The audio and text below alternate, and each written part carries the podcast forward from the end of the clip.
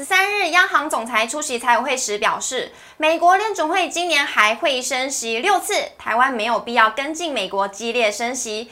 面对台股的金融股指数回档，对投资人来说是买点还是高点呢？政策利多加持之下，快筛观光股表现强势，台股的主流换谁来当家？以及今天市场期待的台积电法说如预期释出好消息，哪些供应链股将出运呢？今天陈维泰分析师来告诉你，记得按赞、订阅、留言、加分享，开启小铃铛。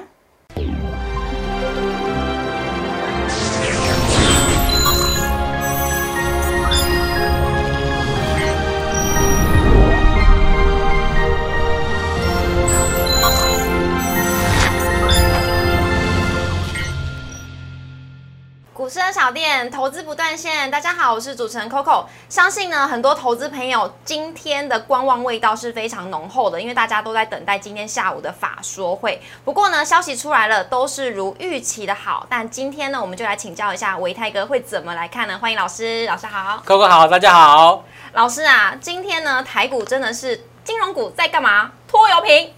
嗯，对，我们看到在今天的金融股啊，的确是有出现比较属于这种高档。获利回吐卖压出笼的一个表现，是许多指标股啊，包括像是玉山金啊、中信金啊、台新金等等，他们今天都是出现明显的一个高档的一个拉回。是那大家都很关心，就说那这样子的话，那么在整个这个台北股市会不会因为金融股的一个走弱而出现回档呢？甚至会跌破前低呢？关于这个问题，我个人认为应该还不至于，还不至于。那等一下呢，我们再请老师好好的来细说。那我们赶快来看一下我们今天的主题：台股到底换谁当家了呢？今天金融指数回档，到底是高点还是投资人的买点呢？因为央行总裁说没有必要跟进美国激烈的升息，让今天的金融指数是回落的。那还有快筛国家队的声音呢，是非常的亮增。那到底是有利还是有猫腻呢？市场期待的台积电法说，真的是如。预期释出的好消息，供应链股出运啦！今天由维泰哥来跟我们分析到底发生什么事了。那我们来看一下我们今天的台股大盘。今天呢，其实在昨天美股是反弹收红的，那但是今天的台股真的是走出自己的路哎！今天是开高走低，像电子电子股呢是涨跌互见，而化工、钢铁还有航运跟生技等船产是受到市场的青睐。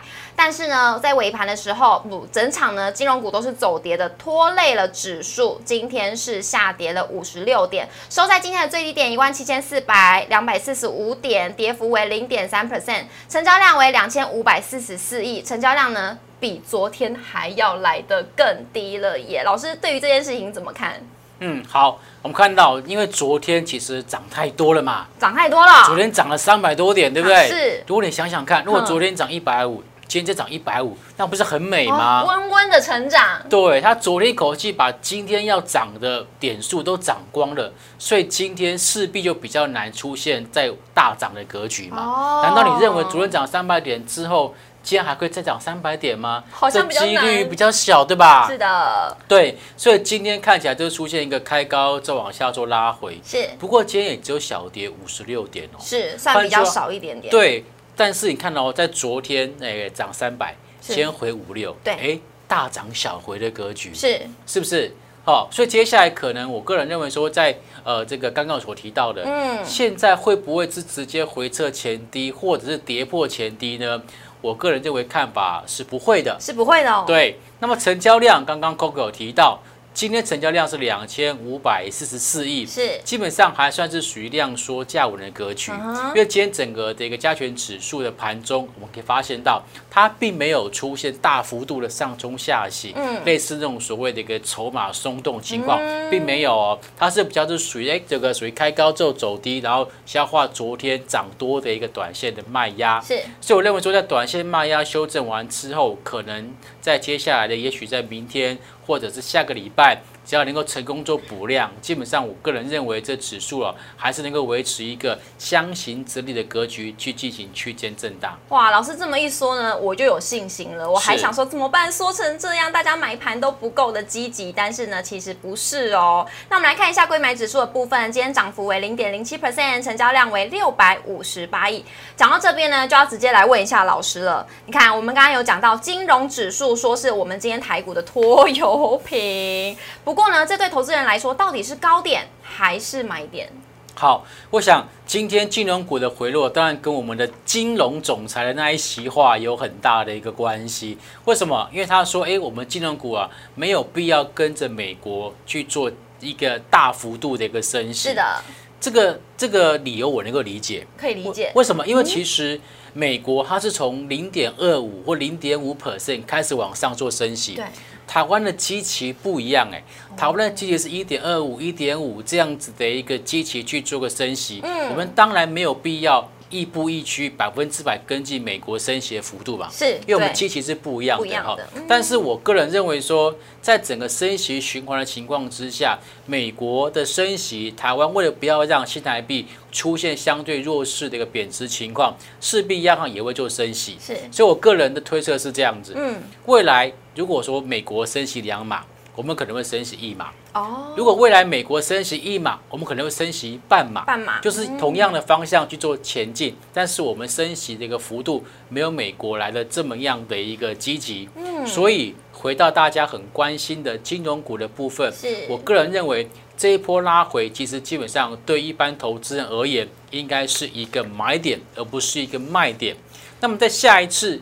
美国联准会升息时间是在五月的五号，他们要召开这个所谓的一个会议，所以在五月五号之前的一周到两周，我个人认为，哎，金融股的机会又来了，所以刚好可以趁着这一两个礼拜，这个金融股往上去做拉回的一个同时呢，稍微去挑选一下哪一些金融股可以去进行一个逢低承接。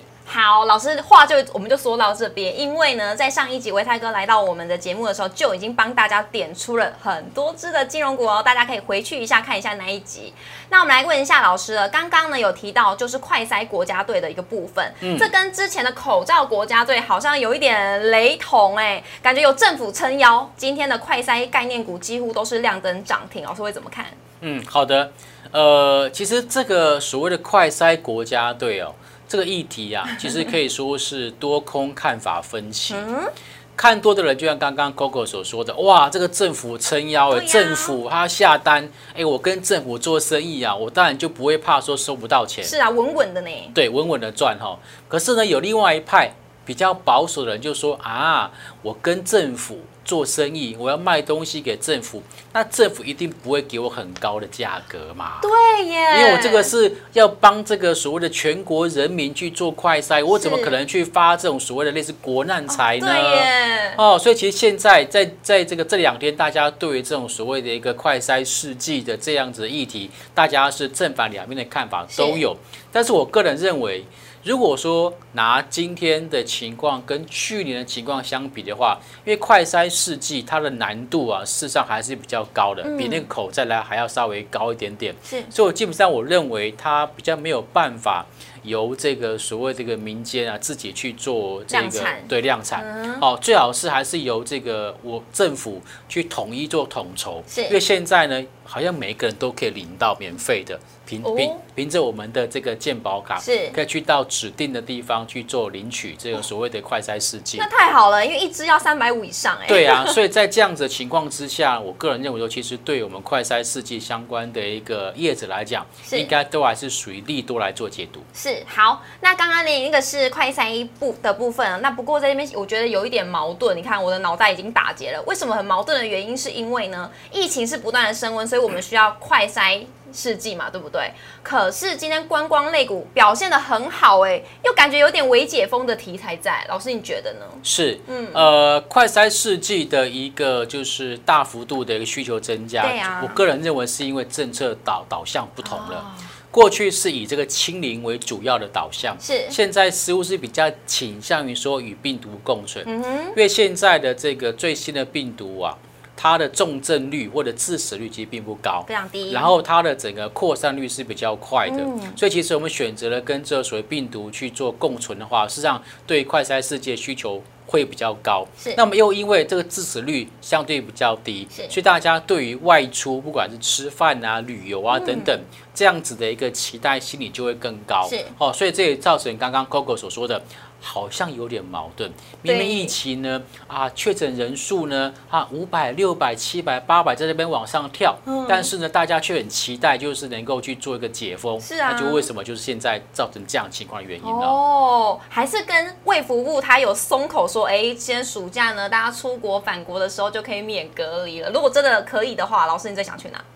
呃，其实今年的暑假，嗯我们每年都会去澎湖。哦，澎湖。哦，对，今年我还是会先去澎湖。澎湖不是在台湾附近吗？哎，怎么只要有出有有搭上飞机就有那种感觉了？啊，伪出国是吗？对，伪出国。好，而且呢，我记得澎湖那个时候月份是不是有花火节啊？对，大应该是五月份开始吧，哦五月份就有花开始就有花火节了。好嗯，那所以现在订机票还来得及，大家赶快去看哦。赶快去看哦，我们没有在工商哦，我 们只是心得分享一下。对的好，那我相信各位投资朋友还是很想要知道说，那台股现在主流我到底要怎么找，谁来当家？好，其实哦，我不知道大家有没有注意到哦，今天其实这个电子股的一个成交比重降到百分之三十九。对，不到四成呢。，对，这是在近期相当相当低的一个成交比重嗯哦，大家都在观望。是那我个人认为，其实电子股现在有点是属于先蹲后跳的一个感觉，哎因为在过去电子股的成交比重降到四成以下，基本上就已经是落底了。落底了。对，就比较比较不说，不是说那种所谓的就是呃，大家会这个交易过热的情况。嗯 OK，所以其实我认为说现在电子股在第二季是先蹲，然后第三季会后跳。为什么？因为其实如果说按照现在新台币的一个走势来看，美元相对偏强，是那么新台币相对偏弱。嗯那新台币贬值，事实上是对外销的产业会有比较大的帮助。是，而目前外销产业其实又以什么电子股为主，对，所以可能在接下来第二季是传统淡季，没关系。但是呢，第二季让它先蹲，因为为什么先蹲？因为外资会去做调节嘛。嗯只要外资看到新美美美元强，是新台币弱，它去做调节。嗯那所以可能有部分的电子股会被压抑，是但是压抑之后的第三季先蹲后跳的行情，我个人认为特别值得期待。而且呢，老师这样讲汇率的部分的话，就感觉电子股，因为我们是外销嘛，对那这样子换成台币的话，感觉营收报表会蛮不错的哦。没有。错。好，那我们就可以来期待一下，是不是第二季是我们布局电子股的好时机，然后第三季我们就来收割了。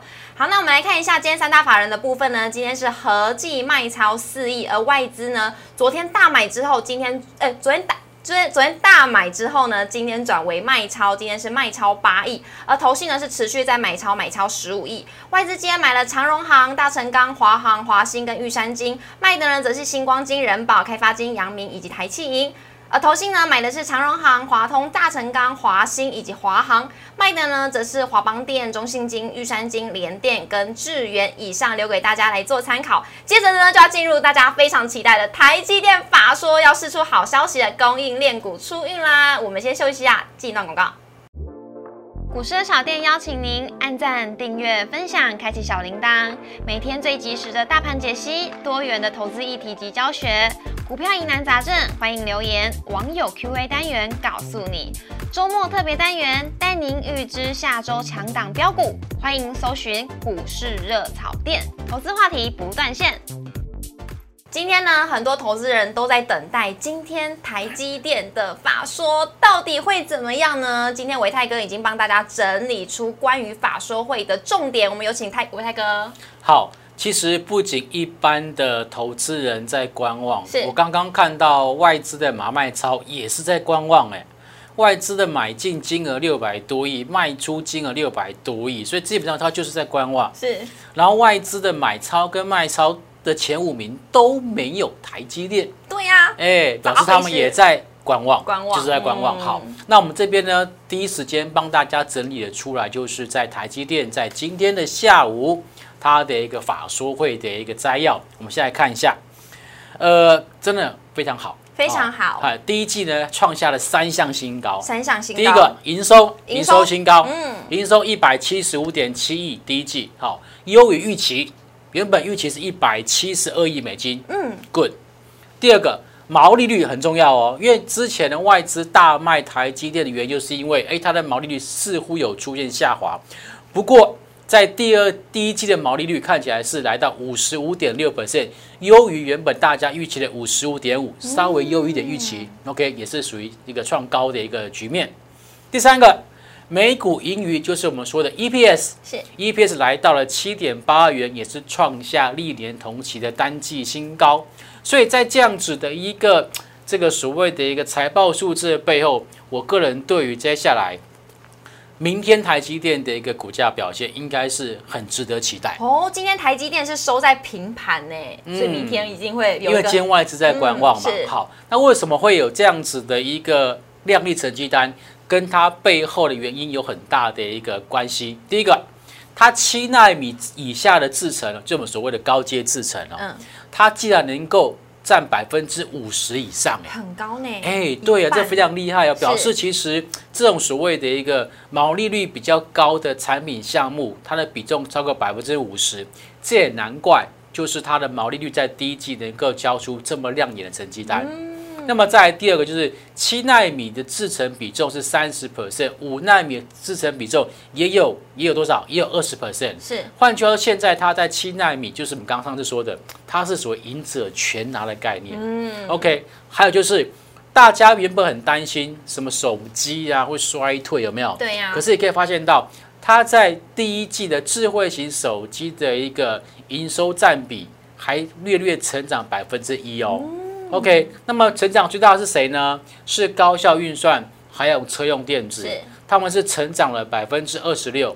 另外在消费性电子的部分则成长百分之八，物联网的部分也成长百分之五。所以基本上它在整个这个所谓的营收占比的一个部分来看，可以观察到就是高效运算，还有车用电子这两个都是未来的两大主轴。对，那么台积电在这个两大主轴下面。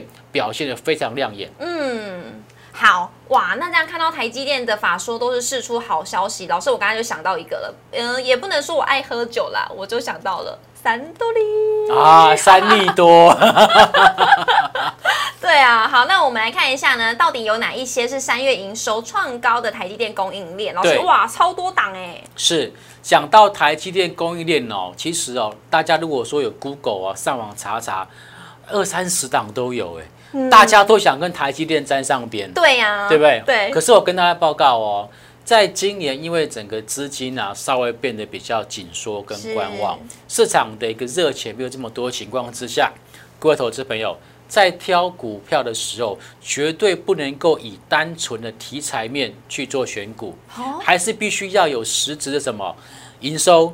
实质的获利，是，所以特别帮大家筛选出来，就是他们是属于台积电供应链没有错，但是他们三月份营收是创下历史新高的，是，而且几乎都是在上上游的感觉，就是在台积电供应链嘛，对，就是在台积电的就是中中对中上游的中上游的部分，好，所以包括像是崇越啦、日阳啦、达新材、环球金。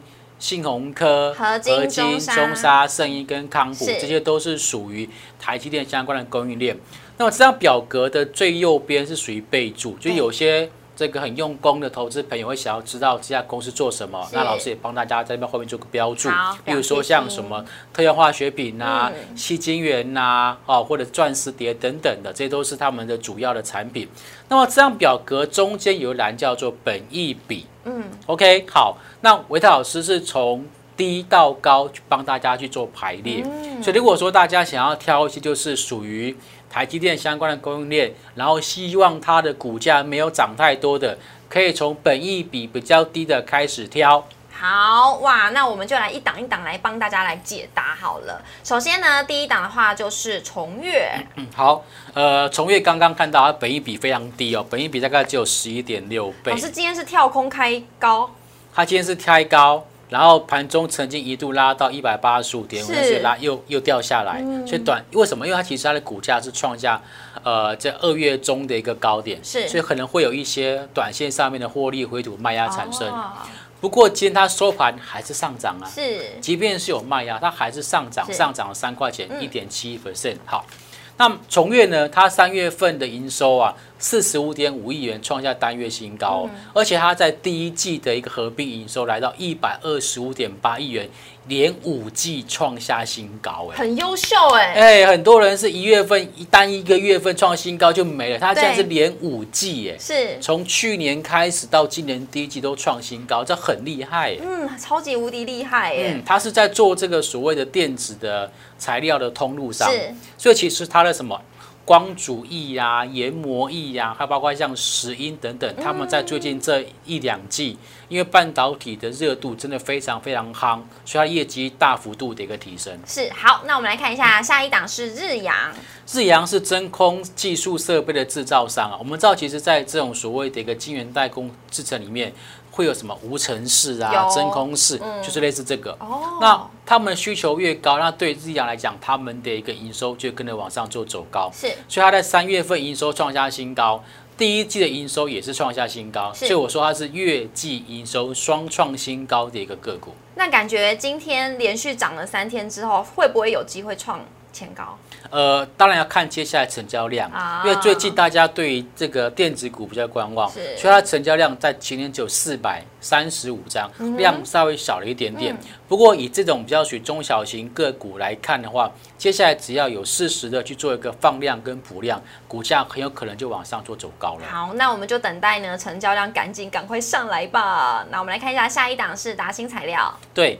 达新材料呢是友达它转投资的一家特用化学材料厂。嗯，那么今年第一季的营收也创下历史单季新高。那我们可以观察到，在最近的股价也刚刚好有做过拉回。嗯，所以如果说接下来它在第二季有机会出现淡季不淡的话，那我个人认为它在接下来的一个股价会有机会去进行筑底。好，那我们来看一下下一档是环球之音，它全球第三大哎，嗯，它是全球第三大，然后台湾最大的细晶圆的生产厂商是。那么之前要去德要去合并那个德国的视创了，结果呃功亏一篑，对，所以股价有点失望性卖压掉下来。嗯，然后呢，市场上也要传说，在整个吸金源啊，可能未来的半年会出现供过于求。那么在最近呢，这个呃环球金法说会里面呢，特别提到没有这回事。目前订单都非常非常的一个满，而且呢，订单能见度大概到今年的年底都没有问题。哦，所以最近的股价也似乎在最最近的这个呃这个这六百块钱附近啊，去进行一个主体跟震荡的架构。是，所以它现在如果以技术面来说，它正在做主底喽，都是在相对低位接。好的，那我们来看一下下一档是信鸿科。好，信鸿科它是属于半导体的常务工程，就是帮忙在盖厂的啦。啊，哦，那你不要觉得盖厂很简单哦，哎。半导体设备或半导体无尘室那一些的要求都是非常非常的细的，而且很严格哈。对，没错。所以三月份营收呢来到一点九五亿元，第一季营收来到五点三六亿元，也是双创新高。那么像这种属于这种所谓设备啊或者产物相关的一个个股，嗯，它成交量是比较少的，但是目前看起来都维持在月线跟季线之上。也可以特别做留意。哎呦，在月线跟季线之上，其实这样比大盘还强哎。是的。好，那我们来看一下下一档是合金。好，合金呢，在前阵子也是跟着这个环球金啊，一路往下做修正。嗯。主要原因就是投信在卖超啦，对不对？对。可是发现到在四月份开始，投信。的卖超已经出现缩手，甚至外资开始转为小买超。好，那可以观察到它基本面的部分，它的营收里面有百分之三十都是属于长约订单。嗯，那目前呢，它的现货价格还比长约价格都还要高。换句话说。未来如果还要再签长约的话，是长约的价格应该有机会往上做提高。哦，就是等到现在大家要签约的那些人，合约到期之后，有机会这个长那个合约上面的价格就会再更高了。对，好，那我们来看一下下一档是中沙。好。它是属于再生晶圆大厂，那么它的钻石碟的产品呢，也已经成功切入台积电三纳米制成的一个供应链，所以它的股价呢，在最近的一个股价是属于沿着月均线缓步往上去做走高。那外资这两天也回头站在买方哦，所以我觉得它现在还是属于一个相对偏多头架构的一个格局。好，也是蛮优秀的一档股票哎，今天又在创新高了。好，那我们来看一下最后一档是圣一。呃，圣一一七七三，它是属于台湾电子级溶剂的一个大厂，就是我们刚刚说的特用化学厂。